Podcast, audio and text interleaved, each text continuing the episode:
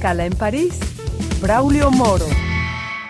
Bienvenidos a Escala en París, una emisión de Radio Francia Internacional en colaboración con la televisión France 24 en español, en la que cada semana damos la palabra a personas del mundo de las ciencias, las artes, los deportes, la política y claro está de la sociedad civil. La actividad de las empresas mineras en América Latina ha estado frecuentemente asociada al despojo de territorios de esas comunidades y a la intimidación, incluso el asesinato de defensores ambientalistas. En el caso de Honduras, país de Centroamérica, 117 de esos defensores fueron asesinados entre el 2012 y el 2021 y decenas más se encuentran amenazados de muerte. Es el caso de Reinaldo Domínguez, a quien recibimos hoy en esta escala en París. Reinaldo, bienvenido, gracias por acompañarnos en este programa. Muchas gracias, Braulio. Es un placer compartir con usted y hablar de estos temas. Pues bienvenido. Es usted originario de la comunidad de Guapinol, en el nororiente de Honduras. Es en esa región donde se encuentra precisamente el Parque Nacional Montaña de Botadero Carlos Escaleras. Y allí mismo existen dos ríos, el río Guapinol, el río San Pedro, que pertenecen a la comunidad de ustedes, donde está usted, pero también hay una mina que ha venido a perturbar la situación. Usted está de gira para hablar de esta temática. ¿Cuál es el objetivo de esta gira? ¿Qué es lo que pretenden con esta gira que están realizando por la Unión Europea? El objetivo de esta gira, Braulio, es eh, posicionar eh, la lucha, porque se estaba hablando de que con la salida de ocho defensores que estuvieron presos por 914 días, se creía que se había terminado. Por el contrario, el segundo paso por darse está pendiente, que es levantar y suspender esos proyectos de extractiva, eh, extractivos de minería a cielo abierto, ¿verdad? Que fue una promesa de campaña. Vamos a hacer un poco de historia para que nuestro público lo entienda mejor. Es, es una comunidad donde ustedes viven, donde no había ningún problema con la tierra. En 2014 hay una mina que se instala es una mina que pertenece a la empresa ENCO, de capital estadounidense mayoritariamente. ¿De qué es esa mina y cuál ha sido el procedimiento de manera breve entre el 2014 y ahora? esas dos concesiones que el Estado le otorgó a Lenir Pérez y Ana Facusé, un matrimonio hondureño, es de óxido de hierro y es una minería a cielo abierto en una zona protegida, el Parque Nacional Montaña Botaderos, Carlos Escalera, el que hoy por hoy tiene grandes eh, eh, impactos eh, medioambientales que ya están ocurriendo en los ríos. Fue en 2014 entonces que se le concede la, se le concede la explotación de la mina. En 2018 es cuando ustedes empiezan a tener problemas y es en ese momento también cuando un grupo de medioambientalistas, incluido usted, van a encontrarse delante de la justicia, ¿es correcto? Es así, es decir, después de un campamento que duró 88 días, evitando a la empresa que no destruyera el parque, hubo eh, esos requerimientos para 32 personas. Decidimos eh, presentarnos a la justicia hondureña voluntariamente porque consideramos que defender el agua no es delito. Justamente, Reinaldo, cuando hablamos de una empresa minera, y lo decíamos en la introducción, generalmente hay problemas con el agua. ¿Qué ha pasado con el agua del río Guapinol, con el agua del río San Pedro, que es de donde están sus comunas, y la presencia de la mina. Explíquele al público, por favor. Los ríos están eh, severamente em, sedimentados, es decir, agua con lodo. Y el río San Pedro, que lleva más de un año eh, en, esa, en esa situación, hoy ya un laboratorio dio por positivo que eh, está contaminado al menos con un 80% de metales pesados, en este caso hierro. Entonces, por lo tanto, la minera ha venido a, causar problemas para que la gente no, ya no se siga bañando en el río ni siga utilizándola. ¿Quién va a utilizar esa agua sucia? Ni los animales la quieren. Ciertamente. Decíamos, usted se vio involucrado por parte de la justicia hondureña junto con otros medioambientalistas en un proceso fueron en un primer momento condenados, la justicia después se desistió y dijo que no, han vuelto de nueva cuenta a condenarlos. Ha habido campañas a nivel internacional, Amnistía Internacional en el 2020 realizó a nivel internacional una campaña en defensa de ustedes y del agua de Honduras, de Guapinol concretamente, pero hoy en día, ¿cuál es su situación jurídica? Bueno, la situación jurídica de nosotros es que pende de la voluntad de, de la justicia hondureña para reconocer que realmente defender los bienes no es delito. pero que nos enfrentamos a un empresario muy fuerte económicamente y este es capaz de doblegar a la justicia hondureña y a tener bajo prisión y amenazas a los defensoras y defensores de estos bienes. En ese sentido, nosotros creemos que realmente es lamentable que el sistema judicial nuestro sea tan eh, débil, que no eh, responda ante las amenazas que tenemos de nuestros bienes y de los que lo defienden.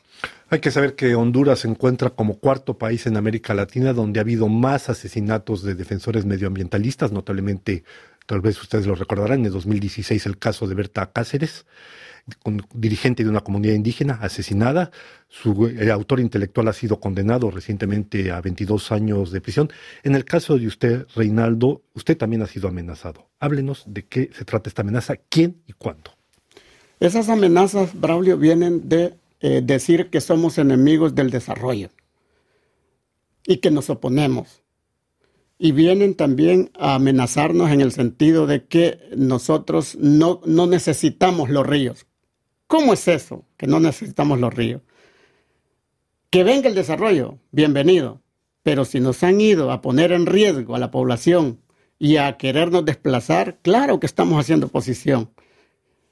Yo he sido eh, al nivel del país, al interior, desplazado por un año, junto a otros compañeros, a Juan López, Leonel Yor, Porfirio Sort, por defender el río. Pero, ¿quién los ha amenazado concretamente, Reinaldo? Aquí es el empresario Lenir Pérez, con su potencia, con su dedo, que dice al, Ministerio Público, eh, sígales la, poniéndole, imponiéndole los delitos que son falsos, por cierto, ¿verdad? Yo tengo 34 años de ser delegado de la palabra de Dios y nunca había conocido una prisión, nunca, hasta que se le ocurrió a don Lenir Pérez acusarnos de delitos como asociación ilícita, ¿verdad? Eh, incendio agravado, eh, privación injusta de la libertad, que nunca lo hemos hecho, ¿verdad? Porque queremos vivir en la comunidad, eh, tenemos riqueza suficiente y le apostamos a que nosotros eh, no necesitamos de minería. ¿Cómo ha reaccionado el gobierno frente a este tipo de situación? Hay que recordar, la presidenta, la actual presidenta Xiomara Castro ganó las elecciones en el 2021. En la lista de promesas, de prioridades que se fijó el día de su discurso, ella mencionaba dos que era concretamente la libertad, precisamente para la gente de Guapinol, y la prohibición del desarrollo de la minería a cielo abierto. ¿Dónde están esas promesas hoy en día? Mire, Braulio, esta, esta campaña de la presidenta fue enorme y bien vista, es decir, pusimos toda la esperanza y no perdemos la esperanza. Creo que va a ir dando pasos. Tenemos este año que ya lleva 10 meses, pero le vamos a dar el próximo año para que dé el siguiente paso. Ella prometió la liberación de los compañeros, de los ocho compañeros, libres, están libres, están con su familia, pero no tienen las cartas de libertad definitiva. Ojo con eso. En cualquier momento pueden volver a prisión. en, cualquier momento, Braulio, pueden volver. Cuando al empresario se le antoje. Eh, y el otro paso que está pendiente por darse es liberar el Parque Nacional Montaña Botaderos y los ríos Guapinol y San Pedro y todas las 34 fuentes de agua que nacen de ahí de estos proyectos extractivos que son la muerte y que están ya siendo la muerte de los ecosistemas en este momento por inversión en los pinares y ecotec. Reinaldo, yo evidentemente consulté el sitio internet, el sitio oficial de la empresa en cuestión, la empresa EMCO, esta empresa estadounidense, y se lee lo siguiente, la empresa es ejemplo por sus complejos procesos de calidad, su responsabilidad ambiental, sus programas sociales y generación de empleos. El proyecto fue aprobado por los habitantes de las comunidades del área de influencia del proyecto, quienes respaldan el proyecto. ¿Qué me puede responder a eso? ¿Qué le responde a la empresa a usted? Es que esa es el, la, lucha que tenemos, que no fuimos consultados por, estas, eh, por estos proyectos extractivos. Y en ese sentido nosotros queremos dejar claro que si el proyecto tuviera desarrollo y fuera de, desarrollo, no tuviera los ríos así, sucios. Contaminados. No tuviera contaminados los ríos. Y no tuviera también el parque así como lo tiene en situación de riesgo, deshaciéndolo sin permiso, sin licencias ambientales, está operando. Por eso es que nosotros como comunidades nos oponemos. El desarrollo, que venga, que venga, bienvenido. Pero si va a ponernos en riesgo las aguas, que es un derecho humano, que Naciones Unidas lo tiene como un derecho humano, e-, es, inconcebible. Y le vamos a hacer lucha a cualquier empresario, no solo a Lenir Pérez, a cualquier empresario que quiera meter proyectos de esa naturaleza y que vengan a lastimar el, el derecho de las comunidades que con tanto sacrificio hemos construido nuestras cositas en las comunidades. En el caso de la empresa EMCO también se puede leer, dicen que hay una segunda fase que entiendo que ya casi está terminada y están planteando en esta segunda fase darle empleo a 3.000 personas. Pero ¿cuántas personas están siendo afectadas por este proyecto en Guapinol? Qué buena pregunta, Braulio. Mire, estamos en peligro alrededor de 20.000 habitantes de ser desplazados por este tipo de proyecto, de 27 comunidades, sin tomar en cuenta el casco urbano de la ciudad de Tocoa, ¿verdad? Y mire, un artículo reciente de la periodista Soraya de, de Madrid no pudieron responder. Unos dicen que 350 empleos, otros 400 y otros que 200. El dato de 3.000 empleos es ficticio. No hay esa cantidad. Que no nos vengan con esos cuentos de decir que el desarrollo viene con esa cantidad de empleos y hasta muy poquito 3.000 para lastimar a 20.000 personas que podemos estar en riesgo. Entiendo que existe un sistema de protección que se ha instalado desde hace años allá en Honduras, en el caso de las amenazas como las que usted ha padecido. ¿Funciona este sistema de producción? De protección, disculpe. Eh, funciona, pero tardado. Tardan más en hacer análisis de riesgo que en eh, saber que estamos en alto riesgo. Como usted lo dijo ya, en, del 2009 al 2000... De 2012 al 2021. Al 2021 170. van 170 ¿verdad? Así es.